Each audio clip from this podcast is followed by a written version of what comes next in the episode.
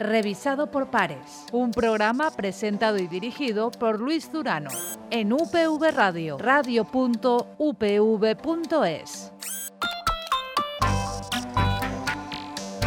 Hola y bienvenidos a una nueva edición de Revisado por Pares, este espacio de divulgación y de análisis de la actualidad científica y más allá de ella en el día de, de hoy, en el que nos vamos a centrar en todas las repercusiones de esa invasión de Rusia a Ucrania, de la que se cumple precisamente hoy un mes. Vamos a hablar de repercusiones en la geopolítica mundial, repercusiones en el ámbito económico y también en el campo energético. Para ello contamos con la participación y colaboración, como siempre, de investigadores e investigadoras de nuestra universidad, a los que os presento ya a continuación, en primer lugar, saludamos a Manuel Alcázar, él es investigador del Instituto de Ingeniería Energética. Manuel, muy buenas. Hola, muy buenas, ¿qué tal?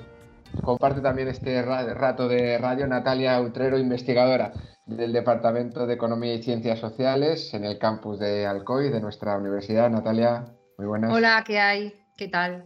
Buenos y completa esta terna de, de invitados del revisado por pares Chema García Álvarez Coque, coordinador del Grupo de Investigación Economía Internacional y, de Desarrollo de la UPV. Chema, muy buenas y muchas gracias también por participar.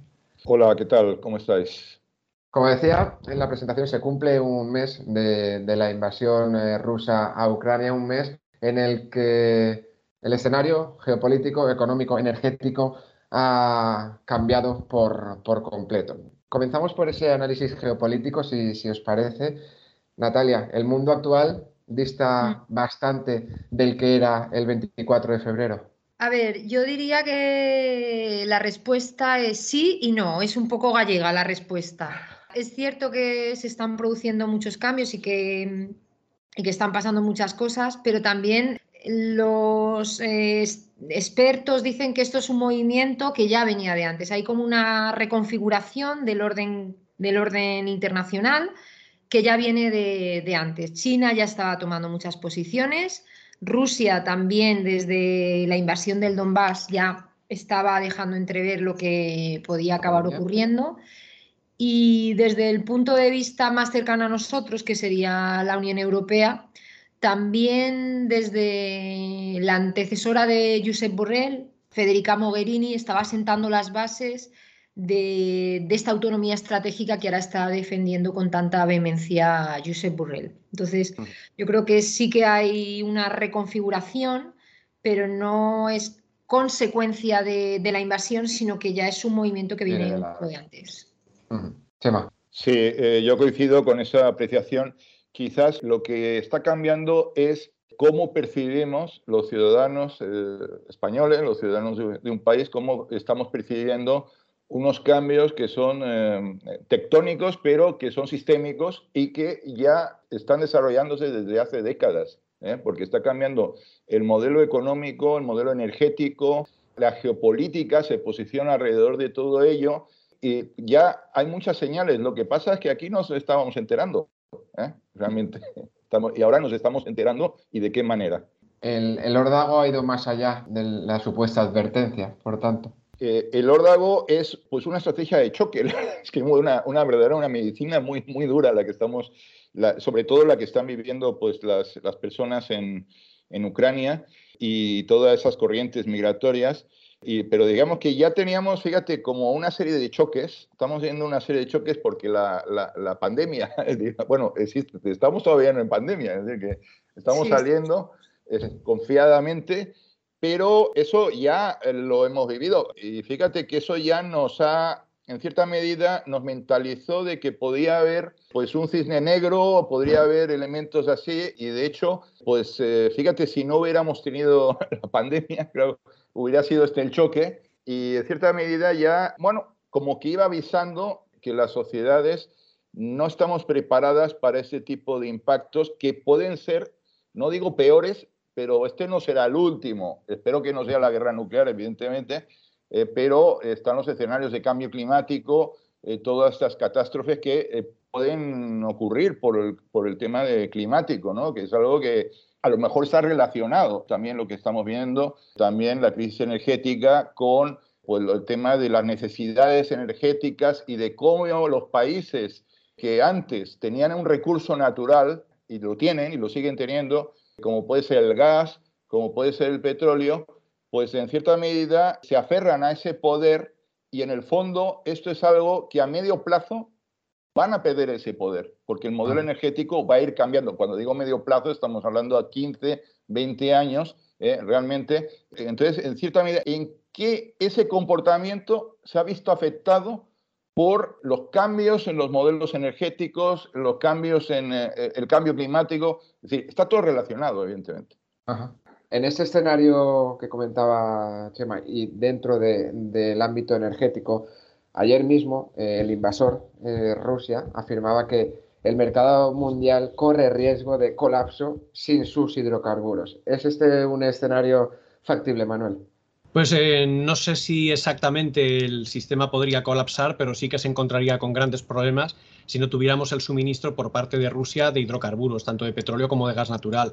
Rusia es el primer proveedor de gas natural a nivel mundial, es el tercero en cuanto a producción de petróleo y aunque hay países que tienen mayores reservas que Rusia, como puede ser Venezuela, como puede ser Irán, eh, actualmente sí que es cierto que es uno de los principales proveedores de hidrocarburos a nivel mundial y pues no sé si es muy exagerado decir que el sistema colapsaría, pero sí que se encontraría grandes problemas, sobre todo económicos, dado que se encarecería el suministro de energía en determinadas partes del mundo. ¿Hasta cuándo estarán disparados los precios de, la energía?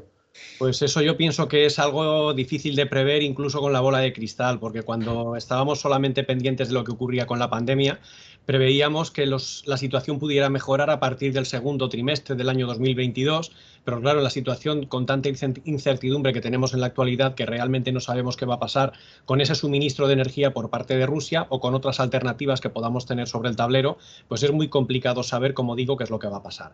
A nivel español, por ejemplo, que tenemos la gran oportunidad de utilizar el gas licuado que no existe en otros países de la Unión Europea, podemos incorporar gas que nos viene a través de buque metanero y por lo tanto podemos prescindir de ese suministrador que es Rusia. Aunque bien es cierto que, por ejemplo, las cargas que están viniendo desde Estados Unidos cuestan más caras que las que vienen de Rusia, porque la distancia que tienen que cubrir los barcos es mucho más grande. Mm. Por tanto, España sí que puede ser un país de, referencia. Chema, eh, Natalia, Manuel, dentro de lo que supone esta invasión y dentro de este cambio por completo de ese, de ese, de ese mercado, es una, se me antoja complicado eh, decirlo así, pero una oportunidad geoestratégica para, para España. Sí, a ver, yo diría que, que, los movimientos que está haciendo el gobierno y, por ejemplo, este este último también movimiento que todavía no nos han acabado de explicar con la cuestión del Sáhara y Marruecos puede también estar relacionado.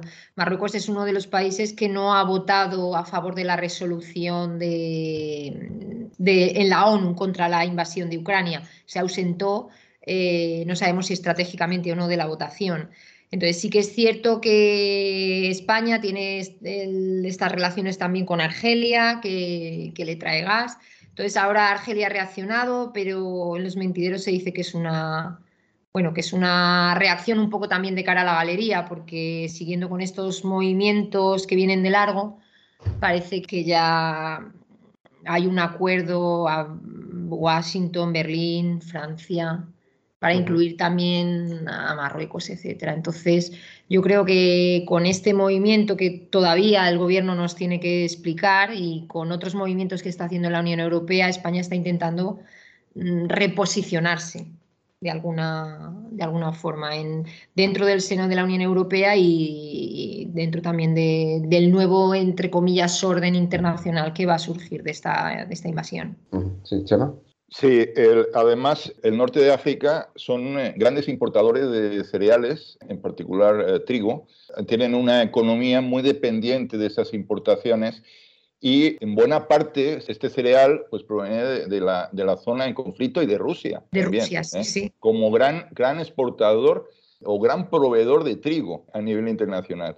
Entonces también pensemos que Estados Unidos y también otros países exportadores, como puede ser eh, Canadá y bueno, otros, eh, eh, Australia, pueden ver también el norte de África como su mercado, digamos, en cierta medida. Y en ese sentido, ahí podría haber una posición de intentar anclar de alguna forma la posición de Marruecos y a lo mejor también de Argelia, porque Argelia es verdad que políticamente parece más alineada en el lado, diríamos, eh, prorruso, diríamos, ¿eh? pero está claramente en conflicto con, Marruecos, es decir, hay un gran conflicto. Entonces, eh, quizás la resolución de este conflicto regional es crítico para España mm. y es algo que, en que se va a trabajar en, en, estos, ya, ya se está trabajando con estos posicionamientos. Volvemos a, esas posibles alternativas que están directamente ligadas con lo que estamos comentando. Hay un, hay un proyecto parado, eh, Manuel, que es el, de, el del MIRCAT. Esta crisis internacional podría reactivar dicho, dicho proyecto o es imposible. Expliquemos mm. qué es el MidCat en primer lugar, perdón. Sí, vamos a ver, el MidCat es la interconexión que se previó y se empezó a construir, de hecho, porque está ya muy cerca el, gasoducto de la frontera con Francia, para unir la planta regasificadora de Barcelona con el sur de Francia, de forma que se pudiera evacuar parte del gas que producimos aquí en España hacia el resto de Europa. Gas en España en explotación prácticamente no hay. Tenemos en las marismas del Guadalquivir tres yacimientos muy pequeños que producen nada más que en torno al 0,3% de la demanda nacional, pero sí que tenemos siete plantas regasificadoras que pueden incorporar gas al sistema gasista español a través de los buques metaneros que descargan el gas licuado y que luego permiten que se pueda utilizar al subir la temperatura y al volverlo a, a su estado gaseoso. Además, en Lisboa tenemos una octava gasificadora, lo que convierte a la península ibérica en un lugar privilegiado para la incorporación de gas al sistema gasista europeo. Pensemos que, por ejemplo, en Francia solamente hay tres regasificadoras, Italia solamente tiene tres, Alemania no tiene ninguna. Por lo tanto, pues como digo, tenemos una oportunidad muy buena para convertirnos en los proporcionadores, por decirlo así, de gas natural al sistema europeo. El problema que tenemos es el cuello de botella que supone la interconexión con Francia. Tenemos dos gasoductos actualmente, uno que va eh, hasta, desde Calahorra hasta Larro, en el sur de Francia, otro que sale de Irún, y eso actualmente nos proporciona una capacidad de unos 8.000 millones de metros cúbicos al año de gas que podría ser exportado desde España hasta el resto del continente europeo. En caso de producirse la ampliación con el MidCat, llegaríamos de 8.000 a 17.000 millones de metros cúbicos. No obstante, aunque la capacidad que proporcionaría el MidCat sería pues, en torno al doble de la que tenemos en la actualidad, un poquito más realmente, habría que seguir reforzando esa interconexión de cara a poder evacuar la gran capacidad de regasificación que tenemos actualmente en España hacia el resto de Europa. El problema, Natalia, eh, Chema, eh, Manuel, es que como en tantas otras o en algunas otras ocasiones hablamos de estas soluciones con hechos consumados, quiero decir, quizá eh, lo comentaba Chema al comienzo del programa. Teníamos ciertas señales de lo, que, de lo que pasaba aquí. Hace falta o hacía falta un cambio de política, de geopolítica, no para reaccionar cuando tenemos la soga en el, cuello, sino previamente. Natalia. A, ver, desde la Unión Europea ya eh, se lleva, digamos, intentando definir una, una política común de seguridad y defensa ya hace varios años. Empezó a finales del 2013 y desde el 2016 con esta estrategia global que definió la alta comisionada en ese momento, Federica Mogherini, ya eh, sentó un poco las bases y ya hizo referencia a esta autonomía estratégica que defiende Burrell. Ahora, que lo que pasa también que la Unión Europea es un club muy grande con jugadores que tienen sus propios intereses y entonces ahí mm, cada, digamos, cada paso cuesta mucho. Se estaba trabajando en este nuevo concepto estratégico, por llamarlo de alguna manera, que es la, Global Compass, y se esperaba que se, digamos, se aprobara por todos los socios en la primavera del 22. Claramente, todo el discurso que lleva trabajando el alto comisionado desde que llegó casi se ha quedado un poco obsoleto, ¿no? dadas las circunstancias. Pero sí que es verdad que, bueno, que, que se estaba trabajando y se estaba haciendo ya mucho hincapié en reforzar la posición, reforzar la defensa para que la Unión Europea también tuviera un mayor potencial militar y entonces que eso ayudase, digamos, a, que fuera considerado un, agente estratégico en el terreno internacional casi a la par de la OTAN, ¿no? Que siempre la OTAN es como el, el primo fuerte y la Unión Europea no tiene ese músculo. Entonces, desde hace ya pues con el Fondo Europeo de Defensa o con la, la, PESCO, lo que es la cooperación estructurada permanente para desarrollar nuevos sistemas de armas y desarrollar una defensa común, desde el 2017 se está haciendo hincapié en, esta, en este sentido, en reforzar la defensa europea para poder ser un, bueno, pues un socio confiable y un socio relevante en la escena internacional. ¿Lo es hoy, Chema? Eh, bueno, es que primero hay alternativas, ¿no? Que eso es un poco la, la pregunta, ¿no? creo que al final tenemos que, a ver, estaba claro que hay una diversidad de intereses, de partidos, de, movimientos en Europa, realmente, con lo cual la dirección de los cambios pues se ve mediatizada, ¿no? Por esta, llamémosle, entropía o caos eh, un poco de, en distintos países con intereses muy, muy diversos. Claro, ojalá nos hubiéramos evitado esto. Eh, ahora bien, ahora en este momento pues fíjate, si no ves el peligro, si no ves el riesgo, entonces no te mueves. Y aquí, pues eh, en cierta medida, diríamos, cuando decimos, ¿para qué es necesaria una defensa? ¿no? ¿Por qué es necesaria una defensa europea? ¿Por qué es necesaria una defensa europea? ¿Cómo nos vamos a creer que sea necesaria una defensa europea? Pues mira, por esto. Entonces esto es el, eh, en el fondo también obliga a ese pegamento, digamos, a nivel europeo. Y bueno, pues eh, es lo que al final, pues así aprendemos. Lo que pasa es que, ya te digo, si nos podemos evitar miles, de, miles y miles de víctimas y víctimas, evitar guerras, eh, hubiera sido mucho mejor, evidentemente. Evidentemente. Lo que está claro es que esta situación está provocando una crisis económica global traducida, eh, lo decíamos hace un momentín, en un encarecimiento exponencial de, la energía, de, los, de, los, carburantes en España, va afectando a muchos sectores, también a la propia economía eh, doméstica. Por incidir un poquito, Manuel, en el precio de, los carburantes. Yo te planteaba antes que cuándo va a bajar el precio de, la energía. ¿Cómo se establece? Expliquemos cómo se establece, si podemos, eh, esos precios de los carburantes, por qué esa fluctuación, por qué esos cambios, por qué no baja eh, el precio en sintonía con el cambio de la situación. Pues vamos a ver, por ejemplo, en el tema de los combustibles, la gasolina, el gasóleo, aproximadamente el coste que supone la materia prima, lo que sería el hidrocarburo en sí, está en torno al 35% de lo que nosotros pagamos en el precio final.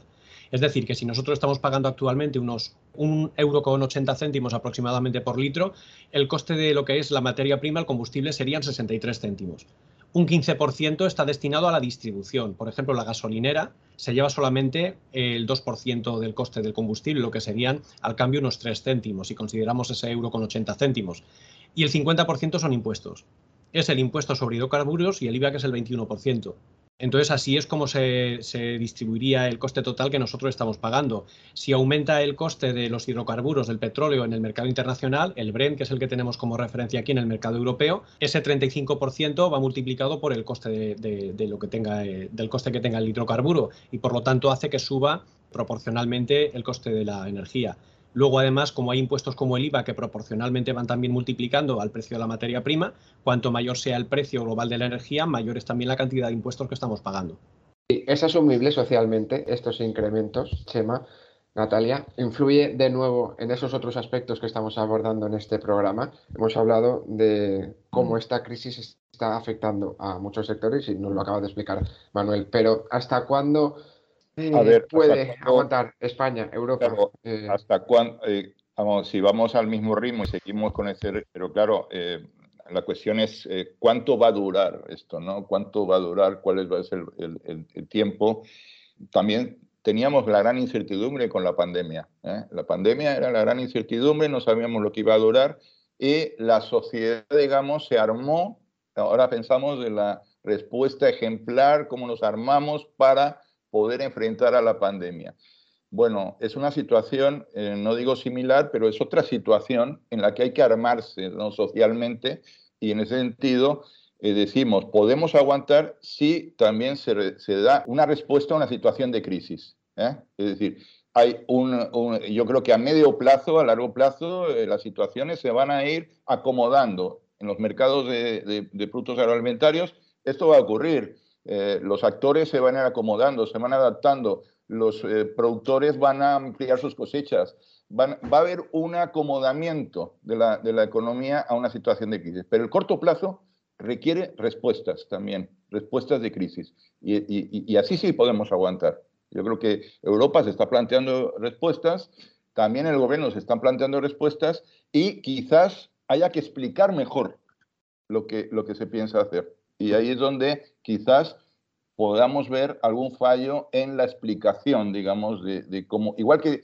lo del COVID se explicó bastante bien, creo, comparativamente, aquí no lo sé si estamos eh, explicándolo bien a la sociedad. ¿Respuestas de quién? Es lo que os iba a, plantear, que es lo que estabas eh, comentando, Chema. Respuestas de esos diferentes actores, eh, Natalia, a nivel local, Supra también. Sí, no, no, eh, hay, cuestiones muy, muy, concretas que estamos hablando de los tanto de los productores agroalimentarios, que, que, yo creo que requieren, vamos a ver, se, digo los productores como podría hablar de los transportistas o de otros eh, sectores, eh, digamos, de logística, pero digamos, fueron ejemplares en, la, en el COVID, nos ayudaron a superar la pandemia y la distribución. Creo que la sociedad tiene que también, bueno, en un momento, digamos, temporal y de crisis, atender a estos sectores con los instrumentos que se pueda, evidentemente. No, no, no, hay, no, no se puede hacer magia o, milagros, ¿eh? evidentemente, pero sí con instrumentos que yo creo que la Unión Europea tiene y también el gobierno puede tener. si la respuesta no es adecuada, Manuel, Natalia, Chema, ¿creéis que existe riesgo de, desabastecimiento? Pues, pues hombre, em, hemos visto en los últimos días que, sí que pueden, tienen una cierta capacidad de, bloqueo, pero yo esperaría que tanto el gobierno como la Unión Europea pongan en marcha o tengan una posición más, eh, como decía José María, más a, bueno, a, darnos cuenta de la situación por la que están pasando ahora y, por tanto mm, tiene instrumentos para, para, paliar un poco esta situación, yo diría. Quiero ser optimista. Sí. Sí, es complicado porque en la situación actual, pues probablemente ese desabastecimiento esté más relacionado con productos de los que nos llegan a los supermercados. Yendo a mi campo, que es el campo de la energía, eh, ese desabastecimiento pues, realmente es complicado que se produzca.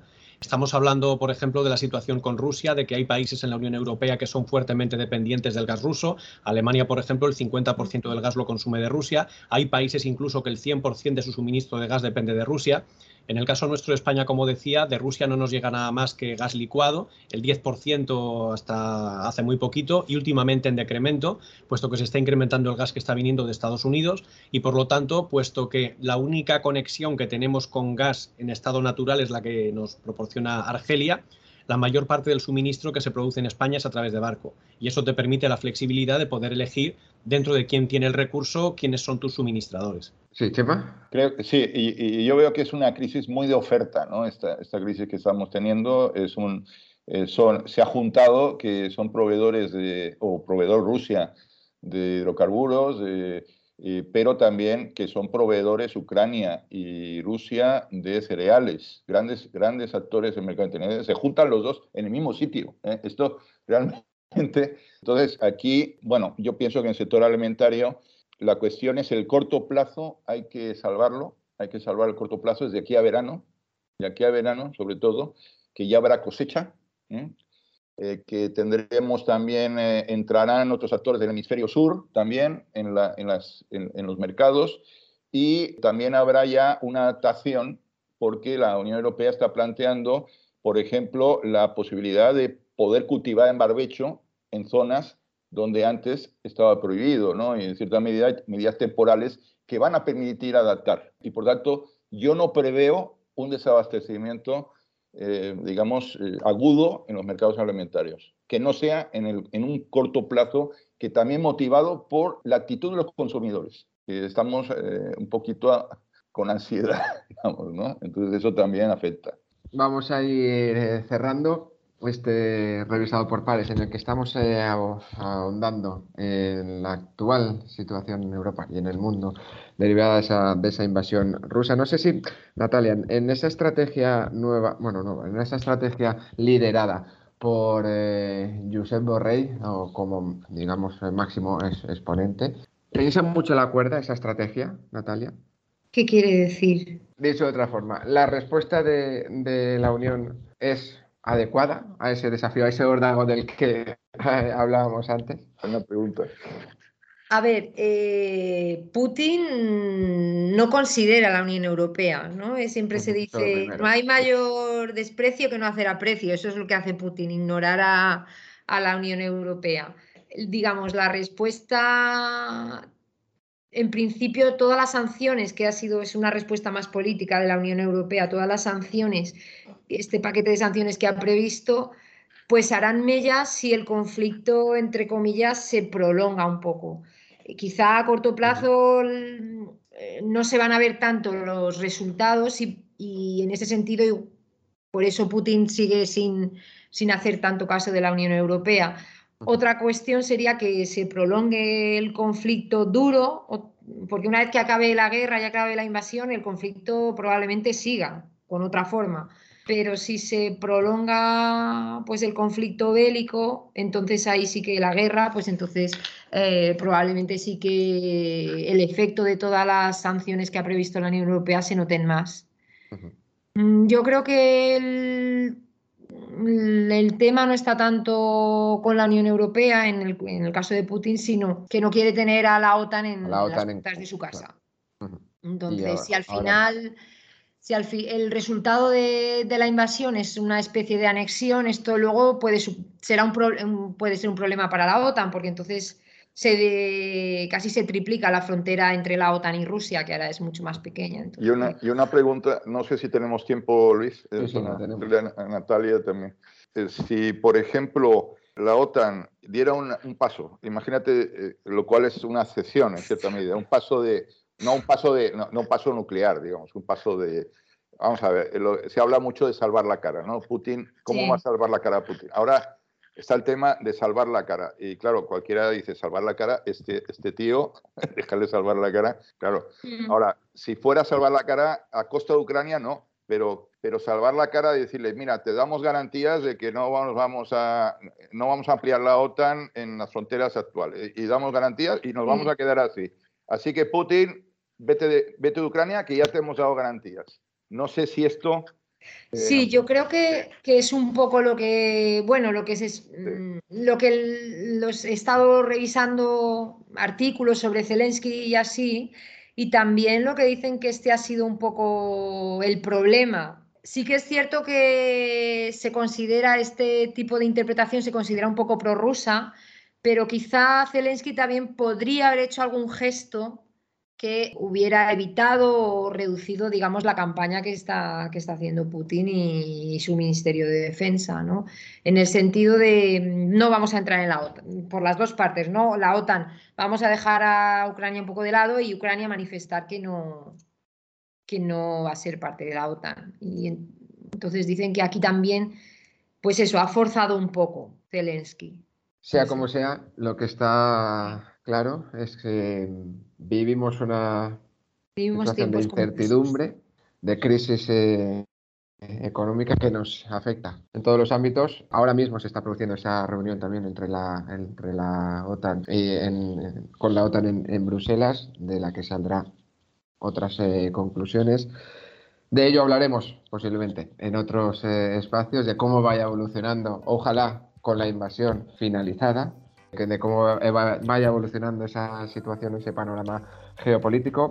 Hoy hemos analizado todas estas cuestiones, lo hemos hecho con Manuel, con Chema y con Natalia, a quien agradecemos, agradezco de nuevo este rato de radio en UPV Radio y a través de, de Cuondo también en este podcast de Revisado por Pares, que como desde su inicio cuenta, ha contado con la colaboración de la Fundación Española para el Ministerio de Ciencia y Tecnología de, la FECITA. Los tres, Manuel Alcázar, Chema García, Álvarez Cope, Natalia Otrero. Muchísimas gracias por, por compartir vuestras reflexiones eh, de presente y de, futuro y tenéis abiertas las ondas de, de UPV Radio para cualquier otra ocasión.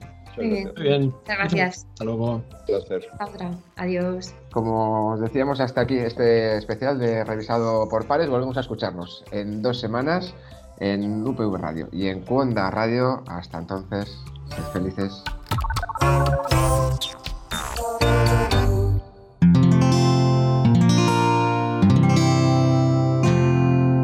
Puedes escuchar más capítulos de este podcast y de todos los que pertenecen a la comunidad Cuonda en cuonda.com.